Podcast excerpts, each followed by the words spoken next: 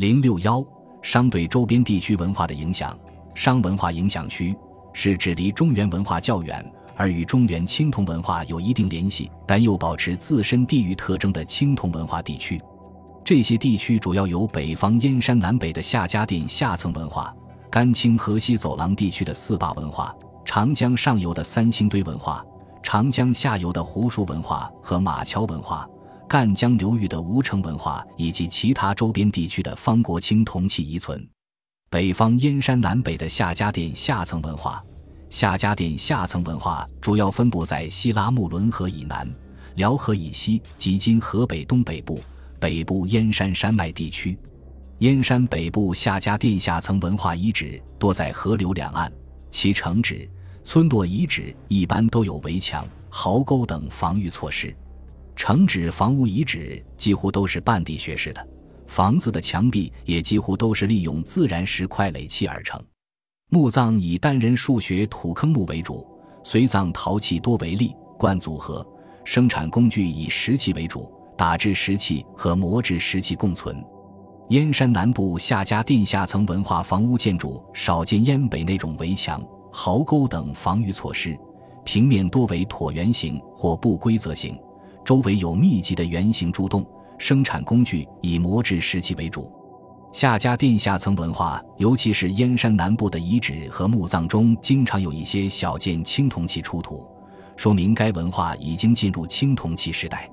但到目前为止，还未发现与夏家店下层文化遗存同出的青铜容器。解放后，考古工作者曾多次在夏家店下层文化分布区，如内蒙古赤峰、翁牛特旗。辽宁喀左等发现商代晚期的青铜器，如鼎、眼、龟等。从器型、装饰和制造技术上看，专家一致认为这些青铜器是从中原地区流传到这一带的。这说明，远在距今三四千年以前，这一地区的居民就已经与殷商王朝直接或间接地进行来往。殷商文化无疑对他们会产生一定的影响。晋陕高原文化区。晋陕高原位于太行山以西、六盘山、贺兰山以东，向南到关中平原及晋南汾河下游平原的北部，向北包括河套及鄂尔多斯高原。以前晋中地区夏商文化发现很少，近年来，太行山西麓太古白堰遗址寺、五七文化的发现，为探索这一地区的古代文化提供了一些线索。太古白堰遗址寺。五七文化承袭太古白堰遗址三期文化而来，但有许多因素与二里头或二里岗早期文化的因素相同，同时也受到夏家店下层文化及鄂尔多斯文化的影响。可见晋中地区当时与四周地区的交往很多。晋陕之间，黄河两岸以前曾多次出土殷商的青铜器，而且具有明显的自身特征，同时也带有殷商青铜器文化的影响。今山西西部和陕西北部相接壤的黄河沿岸地区，曾发现两个商代晚期的方国青铜器群，一个分布在山西省的石楼、永和、柳林和陕西省的绥德、清涧等地区，一个分布在晋北的保德和新县。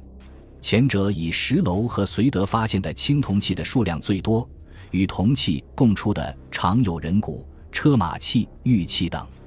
绥德出土的铜器器型有奔、凿、刀、笔、戈、钺、鼎、壶、爵、簋、箍等，其中铜钺和铜鼎的铭文与中原商代青铜器中的象形文字或族徽属同一系统。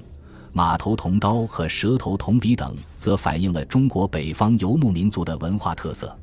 石楼等现出土的铜器有鼎、簋、箍、爵、有等。通体是精细的夔纹、驼纹，两边有四个系，盖里前部有铭文，是商代铜器的精品，极为罕见。专家考证，山西保德地区可能是殷代的鬼方，鬼方青铜器的形制、纹饰与殷代中原地区的铜器相似，可见殷与戎狄的文化交流之广泛。陕西关中地区和甘肃东部黄土高原地区，夏商时期有与戎狄混居的先周文化。陕南汉中城固戌水河两岸发现了不少与殷商青铜器类型相似，但纹饰略有差异的青铜器，以兵器为多。汉中属羌族故地，许多专家认为，殷商时城固可能是殷墟卜辞所在羌方的遗址。与晋陕之间、黄河两岸相邻的内蒙古中南地区，历年来多次出土以兽首刀和青铜短剑为特征的青铜器。人们称这种风格的青铜器为鄂尔多斯式青铜器。鄂尔多斯式青铜器出土的典型地点是内蒙古伊克昭市朱开沟遗址。朱开沟遗址的年代大体相当中原地区夏末商初，它的第五段文化遗存中包含了很多商文化的因素，说明它与中原地区曾直接或间接发生过联系，这为研究殷代与戎狄族的关系提供了重要资料。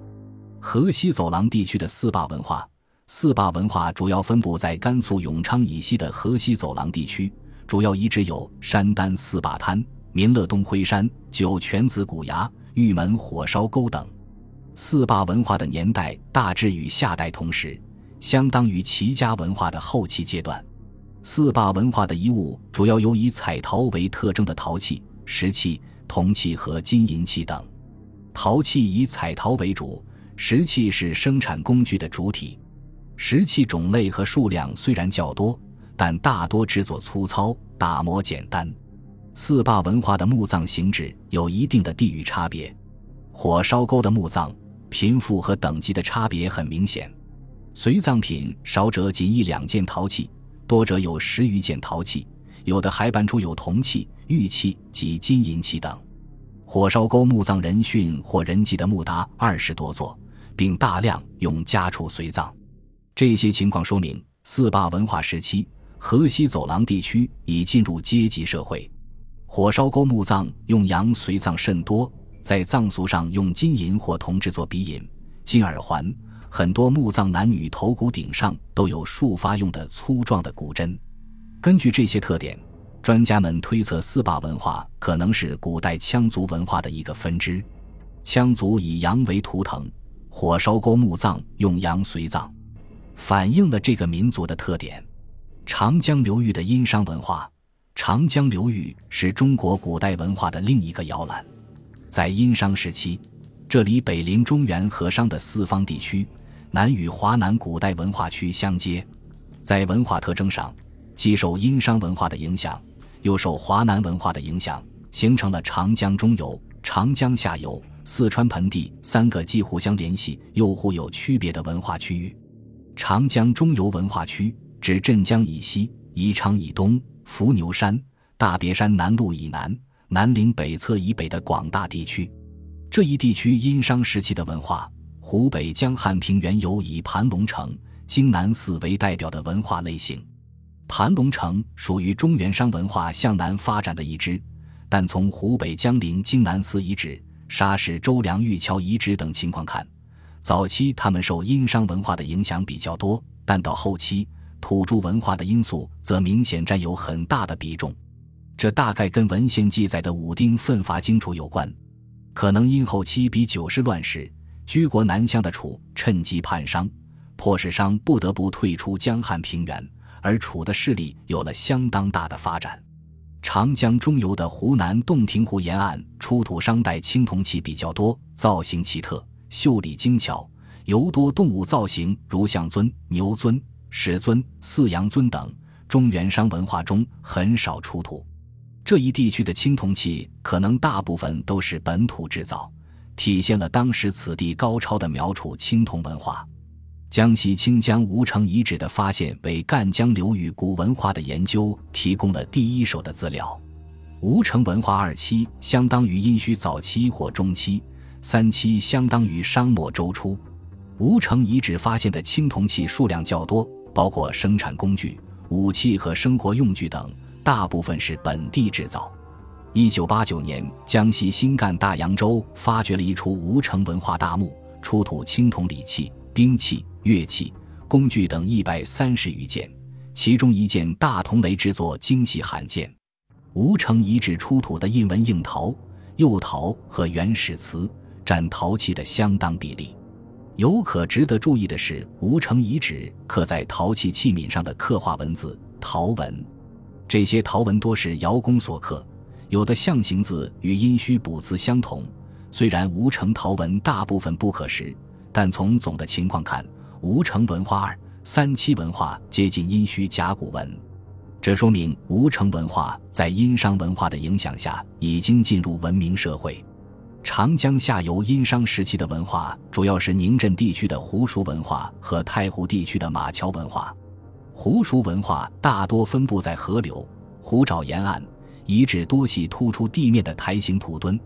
土墩下层普遍存在着泥质几何印纹软陶，上层普遍存在着几何印纹硬陶。胡蜀文化早期大体相当于中原的商代，青铜器工具多为小型器物。马桥文化大致相当于商代中晚期和西周早期，陶器以几何印纹陶为特色，还有少量早期阶段的青铜器，石器是生产工具的主体，与胡蜀文化差别很大。长江上游的四川盆地殷商时期的文化主要是三星堆文化，三星堆遗址位于四川广汉县城的西北部，遗址发现于一九二九年。一九八零至一九八一年进行大规模的发掘，三星堆遗址东西长约三公里，南北宽约两公里，是由数十个地点组成的长方形遗址群。三星堆文化的范围以成都平原为中心，西到汉源、雅安一线，东到长江三峡两岸，北到陕西汉中，南到长江两岸都有分布。三星堆文化遗存分为四期，第二期。第三期与二里头文化、二里岗文化相似，大体相当于中原地区的夏商时期。三星堆南侧发现了两个大型祭祀坑，出土金、铜、玉、石器等近四千件，其中包括青铜人像、人头像、大小面具、青铜树、金杖、金面等。从三星堆的青铜器看，四川盆地殷商时期已经进入了早期青铜时代，是大家公认的。其他各地遗址普遍也发现有相当于这一时期的铜器出土。三星堆文化中的绝大多数器物，除个别外，几乎都不见于中原夏商时期的文化遗存。其祭祀方式也明显有异于中原各国，说明它是当地土著文化及巴蜀文化成长发展的结果。有专家推断，三星堆遗址可能是鱼凫系列或杜宇系列蜀王的都邑所在，这是可能的。从这个意义上说，四川盆地也是青铜器产生的一个源头。山东胶东半岛的月氏文化，胶东相当于夏代的文化，主要是月氏文化。月石文化因最早发现于平度县月石村而得名，遗存分布范围相当广泛，几乎遍布山东省全境，而且包括了江苏北部临近山东省的部分地区。月石文化分布范围与山东龙山文化大体一致，遗物有很多因素与山东龙山文化晚期特征相同，说明月石文化是在承继了山东龙山文化的基础上发展起来的。学术界普遍认为，月氏文化是在山东龙山文化之后，夏至早商时期生活在今山东半岛和江苏北部地区的古夷人创造的一种青铜文化。商代以后。中原殷商文化势力强大，商王朝不断对这一地区进行征伐战争，迫使以月氏文化为代表的古夷人势力不断向东退却。因此，商代初年月氏文化的分布区渐渐集中到胶东一带，并越来越多地与殷商文化相渗透。